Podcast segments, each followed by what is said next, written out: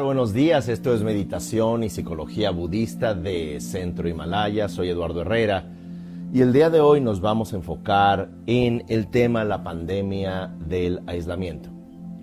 Cuando hablamos de aislamiento, eh, es importante que entendamos que en ocasiones puede ser distinguida del el concepto de soledad, que también yo llamo desolación. Esto significa que el aislamiento es algo que también se puede llamar eh, un retiro de la sociedad, un social withdrawal. Eh, y esto puede tener varias causas, eh, incluso psicológicas, vinculadas a la infancia.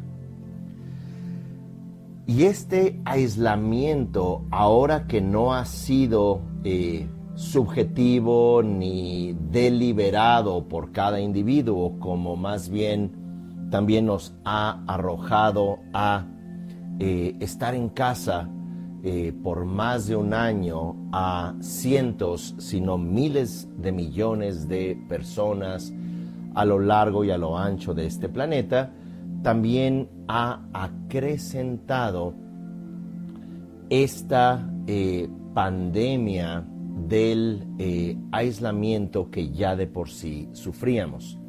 En un estudio en los Estados Unidos se reporta que el 76% de ese grupo estudiado, que es un grupo diverso y amplio para generarse un criterio, el 76% de los adultos en ese estudio, que eh, fueron miles de adultos, reporta eh, aislamiento, reporta soledad y ese mismo grupo de eh, personas también reporta que sus relaciones interpersonales son o poco satisfactorias o completamente dolorosas.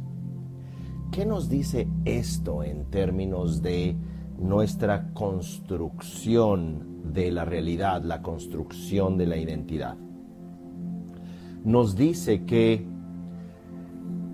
posiblemente estamos demasiado volcados hacia afuera buscando propósito y significado.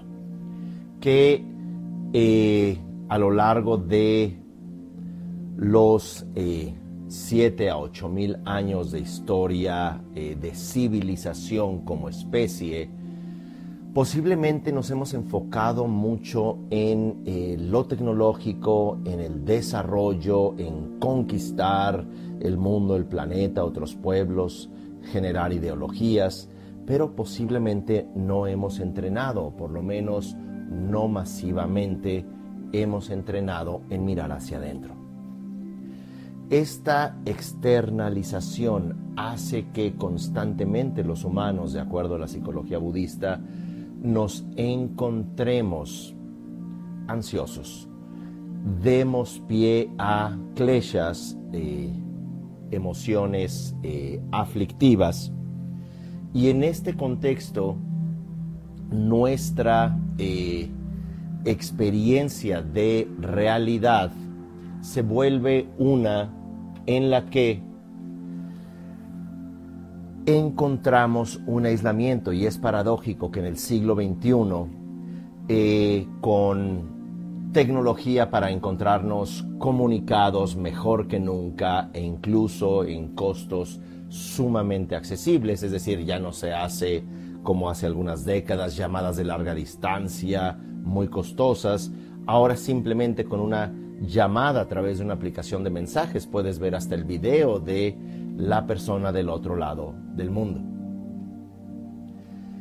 Y que con todo eso, nuestra creciente eh, soledad y aislamiento ha investigado la doctora Julianne Holt Lundstad, un nombre un poco eh, largo, un apellido largo, eh, doctora de la Universidad de Brigham Young University y ella encontró eh, el hecho que la, esta experiencia de aislamiento, esta experiencia de desconexión, aumenta el riesgo de una muerte prematura más que si fumáramos 15 cigarrillos al día y que incluso tuviéramos un trastorno mediano de alcoholismo. Es decir, la soledad causa muerte prematura tanto como si fumáramos estos 15 cigarrillos, de igual manera si tuviéramos un trastorno de alcoholismo mediano. ¿Y qué significa todo esto? Que incluso la obesidad, que parece ser el ogro de la preocupación de los gobiernos a nivel mundial como aquello que causa una muerte prematura, de hecho el aislamiento causa dos veces más un riesgo de muerte prematura que la obesidad que es tan demonizada. No estoy diciendo que sea bueno eh, eh, estimular la obesidad, solamente que hay una pandemia, eh, no únicamente en términos de COVID o SARS-CoV-2, sino hay una pandemia que se agudizó apenas entramos en el siglo XXI, que es el índice de suicidios, para el año 2010, que los aparatos eh, de comunicación, teléfonos inteligentes, se alcanzaron a diseminar en la población infantil y adolescente, por supuesto también la adulta, los índices de suicidio en adolescentes y en niños se duplicaron.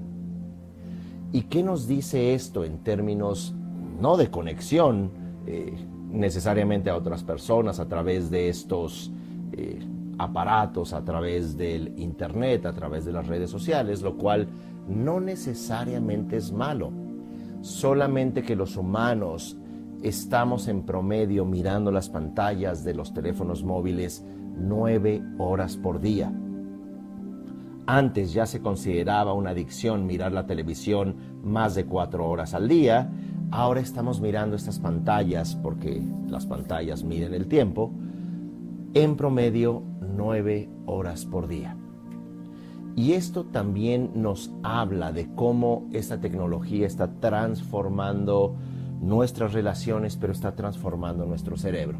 Y hasta donde vemos esta transformación de nuestro cerebro, no necesariamente va hacia lo positivo esta búsqueda de dopaminas que el humano históricamente la, las ha encontrado en vínculos, en comunicación, en una estructuración de eh, relaciones humanas, hoy en día lo encontramos solamente en videos, eh, lo encontramos en estas eh, plataformas llamadas irónicamente redes sociales, donde encuentras amigos, donde tienes seguidores, guion admiradores, eh, y donde presuntamente también estos seguidores eh, te van a hacer sentir bien cada vez que pongan un corazoncito, cada vez que pongan un eh, dedo pulgar hacia arriba, cada vez que pongan sonrisas.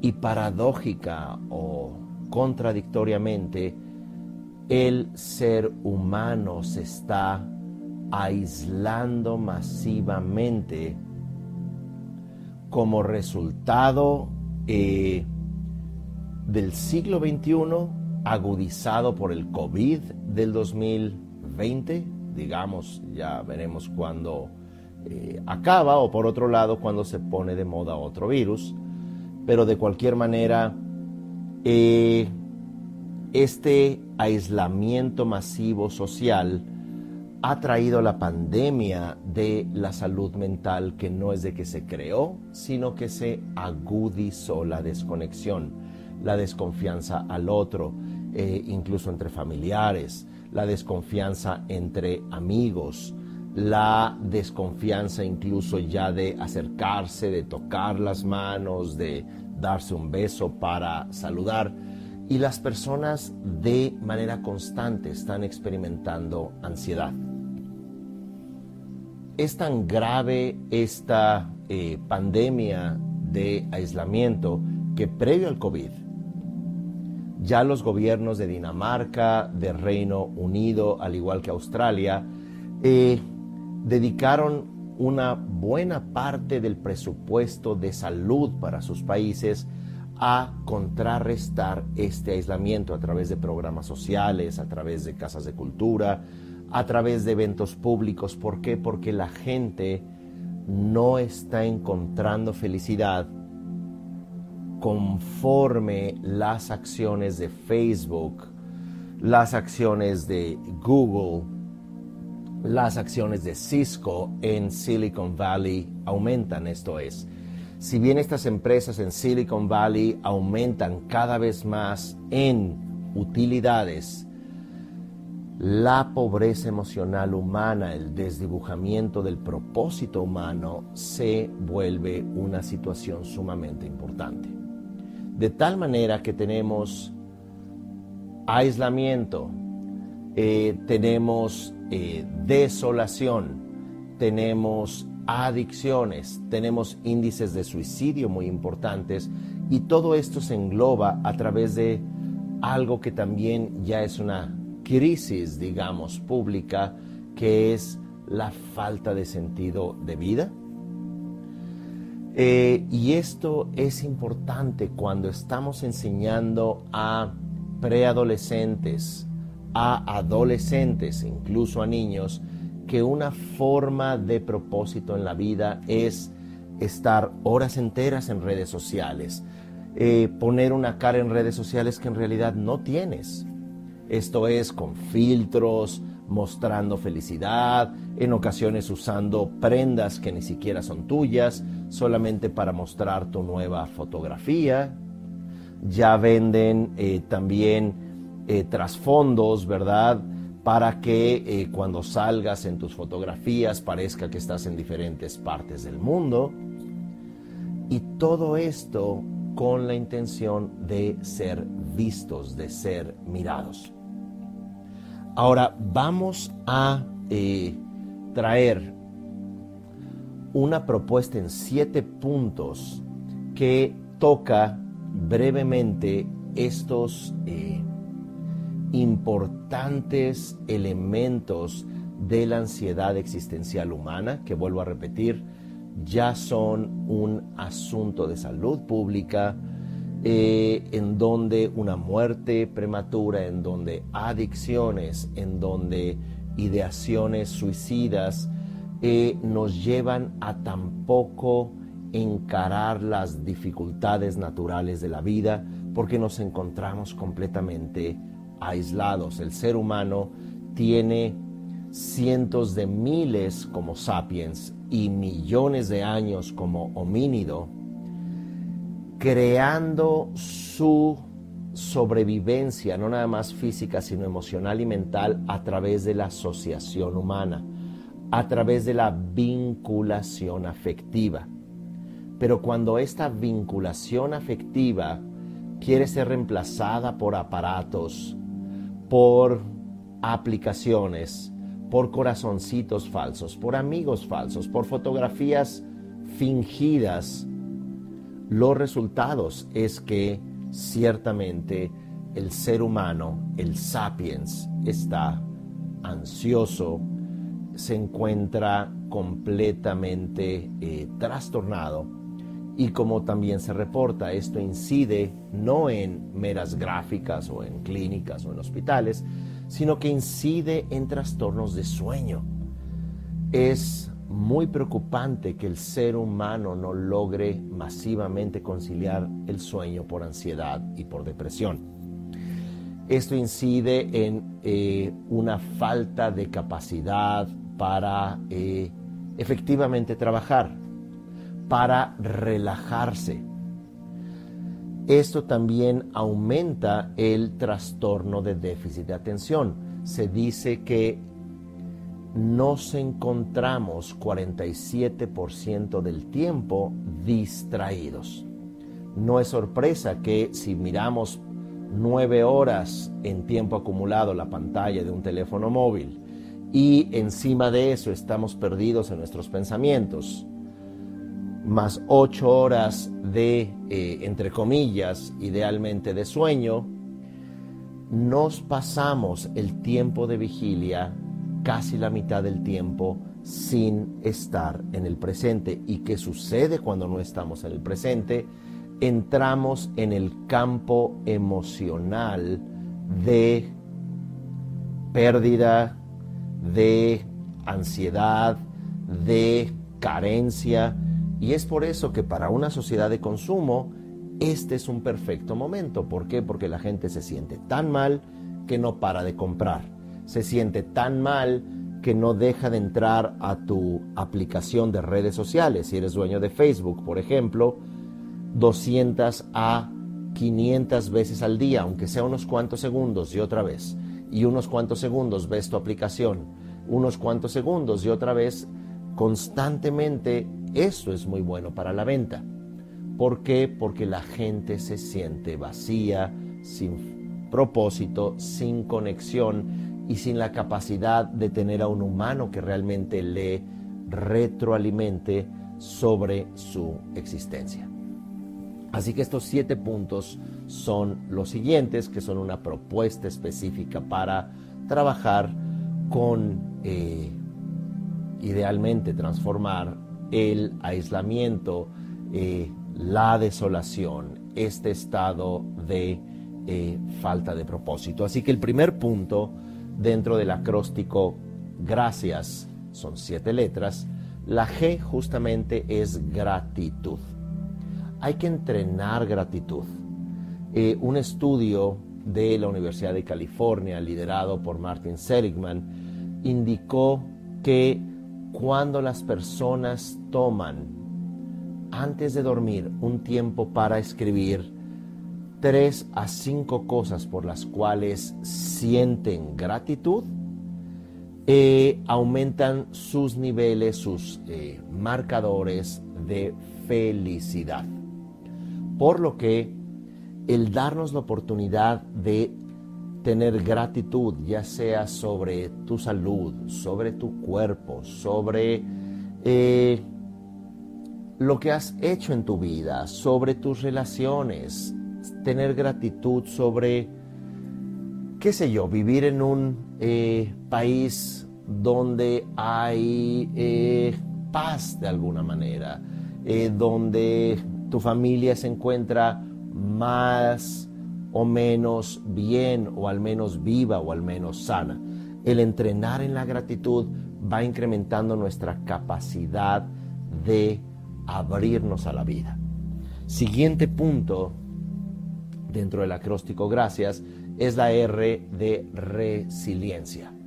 Resiliencia es la capacidad de recuperarte ante cualquier fracaso, cualquier crisis. Y la resiliencia definida por Boris Cyrulnik es esta habilidad de recuperarte y recuperar propósito en la vida ante fracasos. De tal manera que resiliencia no es todo el tiempo tengo que estar feliz, todo el tiempo tengo que enseñar una sonrisa falsa, sino que no nos demos por vencidos. Si alguien no debe abandonar su propio barco, eres tú, porque tú eres el capitán de tu propio barco, siguiendo el poema de William Henley. Así que ciertamente la vida no está hecha a prueba de golpes, ciertamente la existencia es compleja, no estamos en control, pero lo que no podemos hacer es abandonarnos. ¿Y por qué subrayo y enfatizo este punto tanto? Por el hecho que tenemos una narrativa negativa gran parte de nuestro día. Estudios demuestran cómo constantemente la narrativa de las personas es autocrítica, autojuicio, no soy suficiente, te has equivocado, para eh, la edad que ya tienes deberías de haber logrado esto o aquello, eres impresentable. Entonces, y más cuando afuera presuntamente solo hay triunfadores, en realidad deprimidos, triunfadores en las redes sociales, gente sonriendo, gente en sus vacaciones o como fuere, es allí desde donde hay una disonancia en donde constantemente nos estamos dañando con nuestros propios pensamientos, como decía el Buda en el Dhammapada. Así que resiliencia es importante. La A, que es el tercer punto, es el amor bondadoso. Vamos a entrenar en el amor bondadoso, no únicamente deseando felicidad a los demás, sino que también haciendo consciente que los demás sufren, que los demás tienen dudas, que los demás eh, han tenido pérdidas y que si por un momento no estoy diciendo que eh, llores todos los días por los demás, sino que por un momento generes empatía, generes esta, eh, este deseo de que estén bien, de que puedan salir de su crisis, en lugar de volvernos unos expertos en criticar los defectos de otros, que podamos tener empatía y que podamos desear algo positivo a los demás se vuelve esencial. Así que ya tenemos tres letras, G de gratitud, R de resiliencia, A de amor bondadoso, cuatro muy importante, que es la C, concentración. Ya que estamos la mayor parte del tiempo distraídos, hay que entrenar en concentrarnos, hay que estar presentes, darnos cuenta de que ya estamos distraídos. Hay que reducir el uso del teléfono móvil.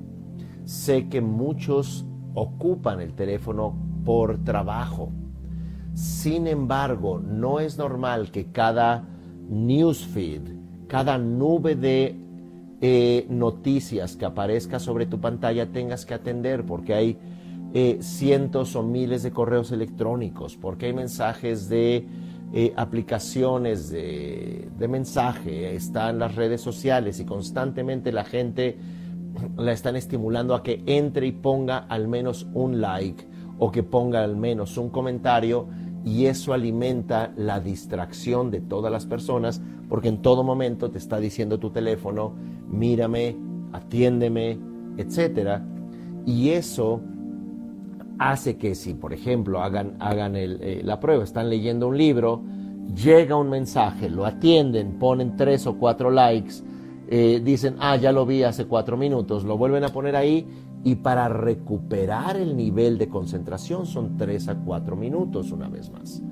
Entonces nos pasamos en esa distracción constante, podemos elegir ponernos un horario, voy a mirar el celular, incluso cada hora que suene una pequeña alarma, si son, ejemplo, 9 eh, de la mañana, 10, 11 y así, mirar si hay mensajes importantes y que también sus conocidas, sus conocidos, sepan que no están detrás del teléfono para cualquier mensaje. Eso se vuelve eh, importante. Siguiente punto el punto número 5, que es la letra I, recuerden del acróstico, gracias. La I es la intención. Debemos de despertar todos los días con una intención de hacer cosas. Despertarnos y decir, voy a hacer esto, voy a hacer siete minutos de ejercicio, o voy a tomar esta clase, o voy a leer 15 páginas al día, o voy a tratar de... Eh, llamar a esta amiga o a este eh, familiar o a este amigo, aunque sea tomarme por ahora un té o un café virtual, o bien voy a salir a caminar, ¿verdad? Tener una intención siempre es tener intención hacia la vida. El tomar cursos, el poder darse tiempo de entrar en una eh, conexión hacia la vida. No debemos de despertar y decir, ¿y ahora qué hago? Ah, voy a ver lo que eh, se me ocurra o voy a hacer lo que se me ocurra o voy a buscar en Netflix eh, a ver qué nuevo entretenimiento me dan. En una junta, eh, leí recientemente de Netflix, se discutía que el peor enemigo de Netflix es el sueño, es el dormir ya no son otras eh, competidoras, ¿verdad? Como Amazon o Paramount o Hulu eh, o cualquier otro eh, canal, Disney Channel o como fuere. ya es el sueño, es decir, ya los corporativos de Netflix quieren incluso que no duermas para que consumas más. Eso es bastante grave si lo vemos desde la perspectiva de la intención de vida. Si Netflix o Facebook o Instagram o Google te va a decir qué pensar, como crecientemente está ocurriendo, ya no nada más son eh, quienes escuchan tu conversación y aparece un artículo de venta, curiosamente, en tus eh, redes sociales, sino que también ya empiezan a controlar tu manera de sentir y también tu intención de vida. Por lo cual se vuelve fundamental afirmarse la, a la vida con actividades. Hacer yoga, hacer meditación, hacer algún deporte, tomar cursos, leer, eso también va generando una intención propia porque tú eliges el libro, tú te llenas de tu reflexión, no meramente imágenes que ya tienen eh, básicamente un mensaje explícito que no te lleva a pensar ni a reflexionar. 6. Altruismo. ¿En qué distinguiría altruismo de amor bondadoso, como se mencionó en el acróstico? Altruismo es una parte humana sumamente importante para participar proactiva y positivamente en la mente de, eh, en la vida de otro ser sensible. Puede ser en la forma de voluntariado, ayudar a personas, ayudar a animales, eh, realmente ayudarles, no ayudar poniendo likes o poniendo tu opinión en un, foro, en un foro donde se están ahorcando no sé cuántas personas. Acá me refiero a una vez al mes hacer una actividad altruista, ya sea eh, dar parte de tu ropa o algo de voluntariado o eh, salir y dar de comer animales o comprar un par de, árboles, habiendo investigado qué árboles son endémicos en donde quisieras plantarlos o, entras a una asociación ya eh, certificada para plantar árboles o investigas un poco y ves cómo colaboras en eh, la calidad del agua marina eh, o de la biosfera, etcétera, que se vuelve muy importante como una forma de resistencia al aislamiento. ¿Por qué? Porque tus acciones y tu intención crean un cambio. No nada más es sacar una moneda eh, y dársela a alguien, lo cual pues tampoco está contraindicado, pero sí actuar en beneficio de los demás nos trae vida a nosotros. Finalmente, siete de este acróstico, gracias. Y el último, justamente, es la S de significado. El significado de vida es algo no que religiosamente necesariamente haya que buscar.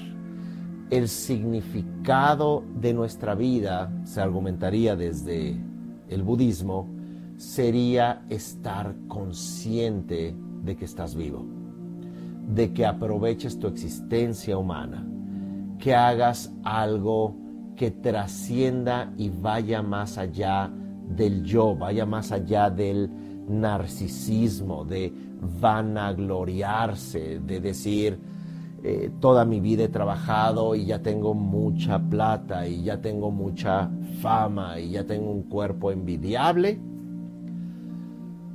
El significado es hacer algo con tu vida que sea constructivo para ti, para los demás. Aprovecha este poco tiempo que nos queda de vida a todos y me refiero que aunque la expectativa de vida en promedio mundial llegue a los 79 u 80 años, tomen en cuenta que si fuéramos a vivir 30 años más, o piénsenlo, 60 años más, ¿de acuerdo?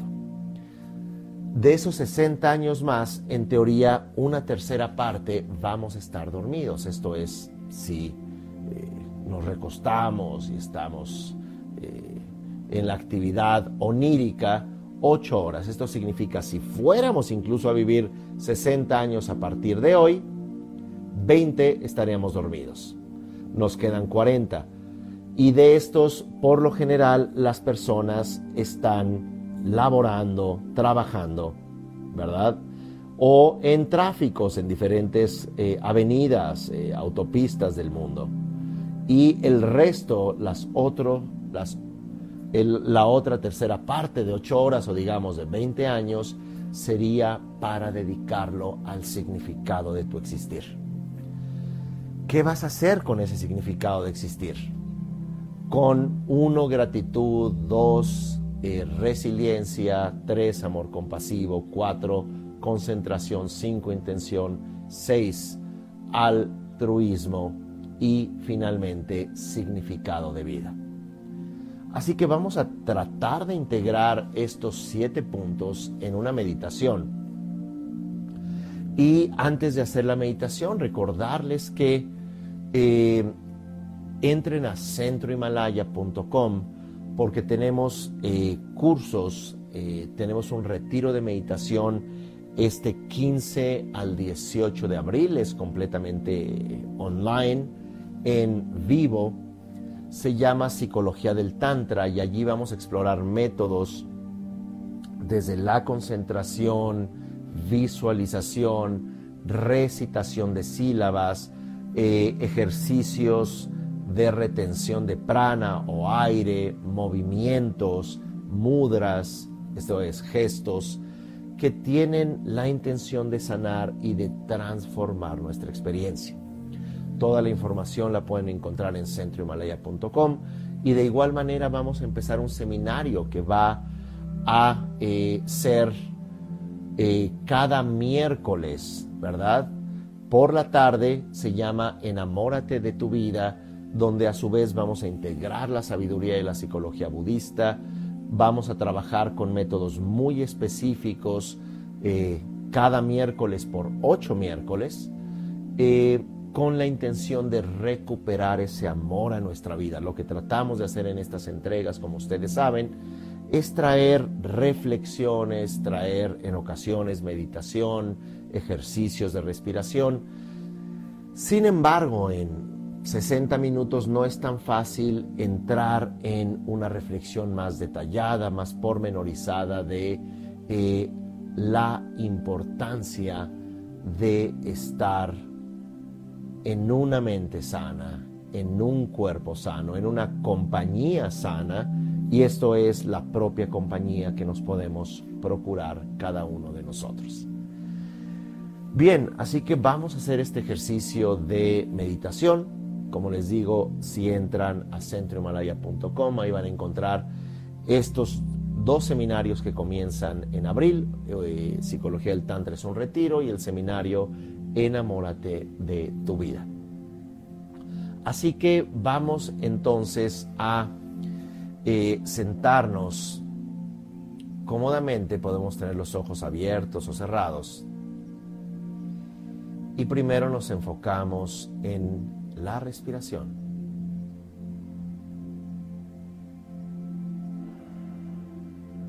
Conforme sentimos el aire que entra y da vida a nuestro cuerpo,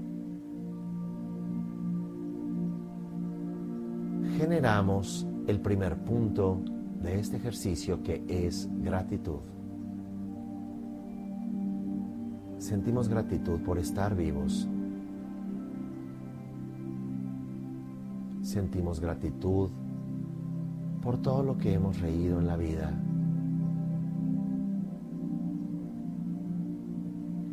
Sentimos gratitud por el éxito más grande que ya tenemos, que es nacer.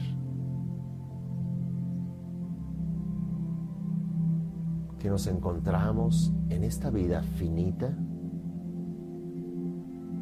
pero al mismo tiempo llena de posibilidades, llena de amor, llena de sabiduría generamos gratitud hacia todos los que nos preceden, sin importar si la relación fue gratificante o no, gracias a que existieron nuestros antecesores, estamos aquí vivos. Así que también les agradecemos.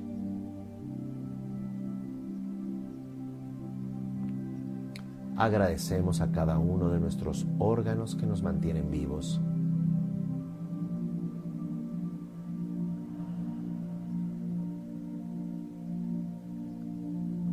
Agradecemos a las 50 millones de millones de células que nos conforman, a las miles de millones de neuronas que están creando en este momento conexiones nuevas.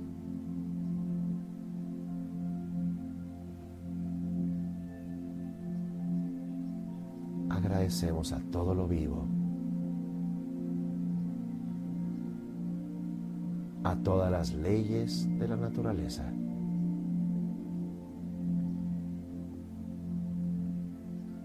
Agradecemos estar conscientes. El segundo punto es la R de resiliencia. Y esto significa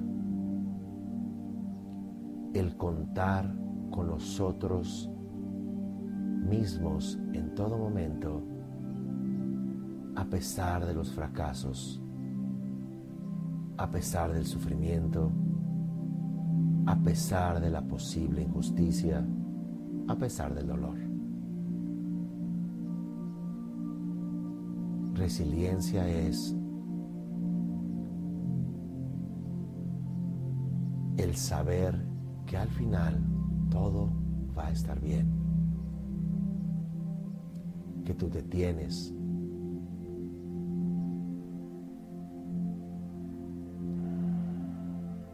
Que sentimos esta fuerza bondadosa interior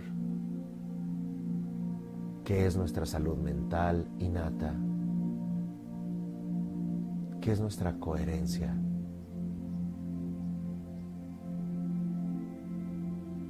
que es esa pertenencia a nosotros mismos.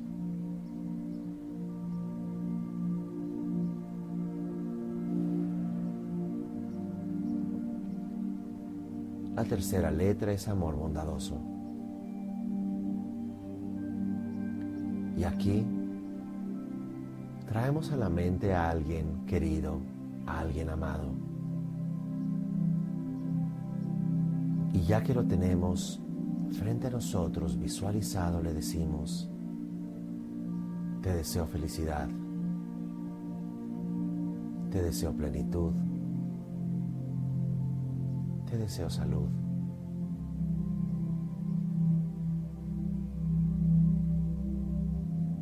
Y podemos extender este amor bondadoso de nuestros seres queridos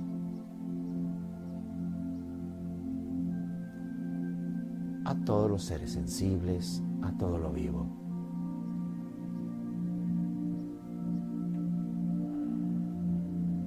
Donde con nuestra motivación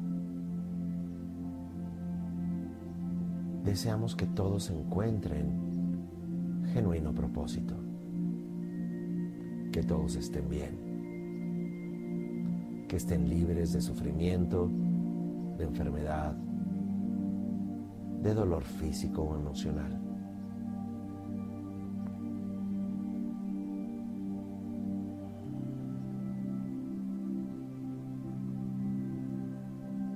Cuarto punto, la letra C, es concentración. Y justamente traemos este estar consciente en este momento. al contorno de nuestra piel que cubre el cuerpo. Y ahora este contorno de la piel se hace consciente del espacio alrededor de este.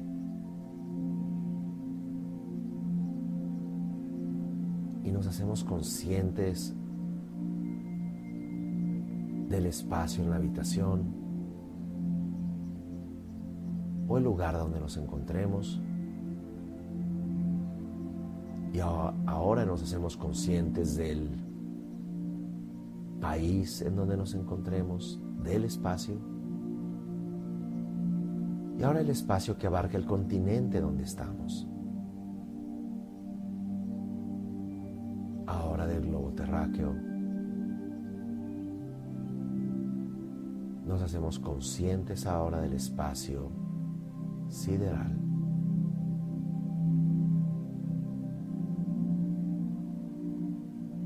de este sistema solar y de toda la galaxia. Esta galaxia y miles de millones más.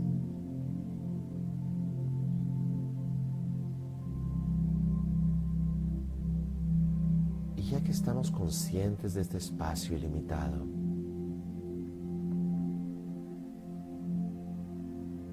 lo conectamos al contorno de nuestra piel,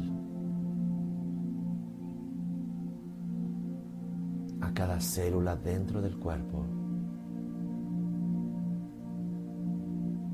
y conectamos nuestra concentración a este instante.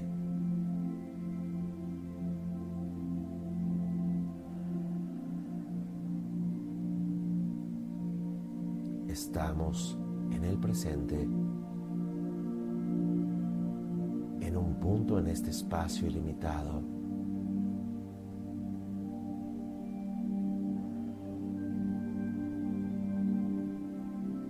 Por un instante dejamos que nuestro cuerpo, al igual que el universo, se disuelva en luz. Nuestro cuerpo como una pequeña semilla que se disuelve. Y ahora solo estamos conscientes,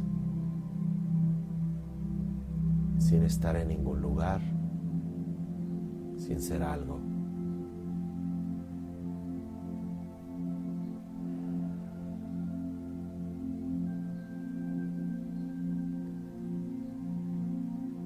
Continuamos nuestra meditación con el siguiente punto, que es la letra I de intención. Así que ahora intencionamos nuestra vida.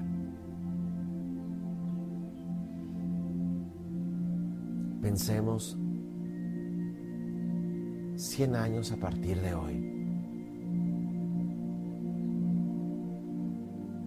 ¿Qué es aquello que quisiéramos haber hecho en nuestra vida una vez que ya no existamos, 100 años a partir de hoy que prácticamente nadie nos recuerde. Y si nos recuerda en realidad no nos conoce. ¿Qué intención tenemos para nuestra vida? ¿Cuál es nuestro verdadero llamado? ¿Qué nos mueve? que coloque esa intención de vida, más allá de la sobrevivencia inmediata, de la vanidad, de los rencores. ¿Cuál es tu intención? ¿Qué quieres hacer?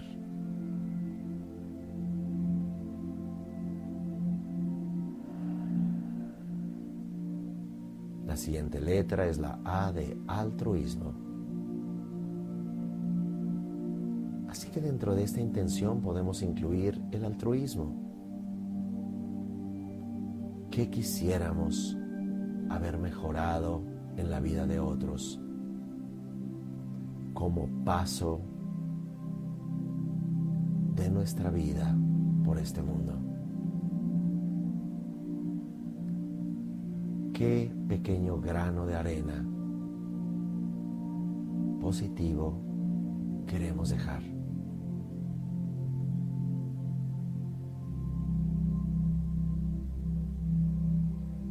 Imaginamos a todos los seres humanos felices y que nosotros participamos en esa felicidad. A todos los animales felices y que nosotros participamos en esa felicidad. A todos los ecosistemas. Que sentimos que nuestro cuerpo y vida también es parte de el cuerpo y la vida de los demás. Finalmente la letra S es de significado.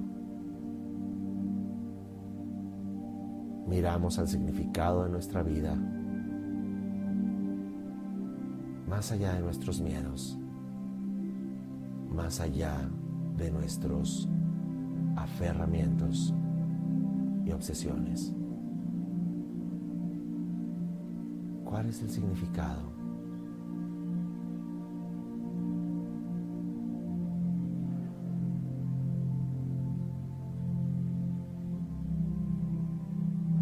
Y sin tratar de responder de manera lógica o intelectual, descansamos en esta experiencia.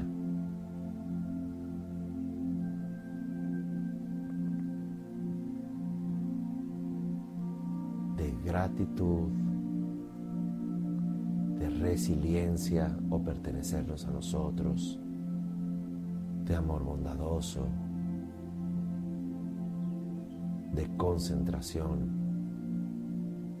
de intención, de altruismo. Y finalmente significado.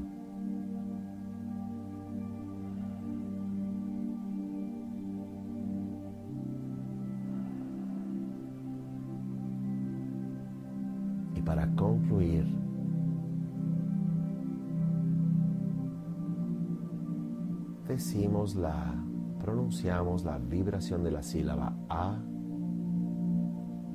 como una luz blanca que engloba estos siete puntos. Nos enfocamos, luz blanca, vibración de la sílaba A, para concluir el ejercicio.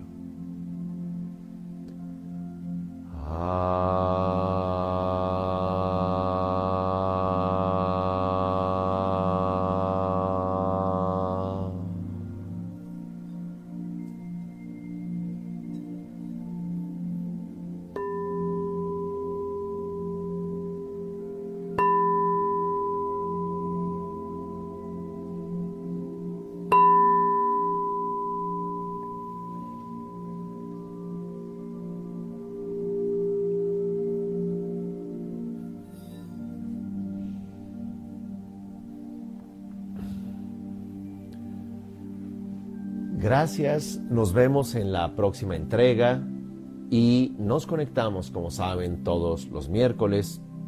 Los esperamos en este retiro de meditación en eh, abril, eh, al igual que el taller que tendremos cada miércoles por la tarde.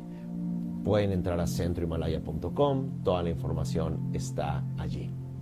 Que estén muy bien. Hasta pronto.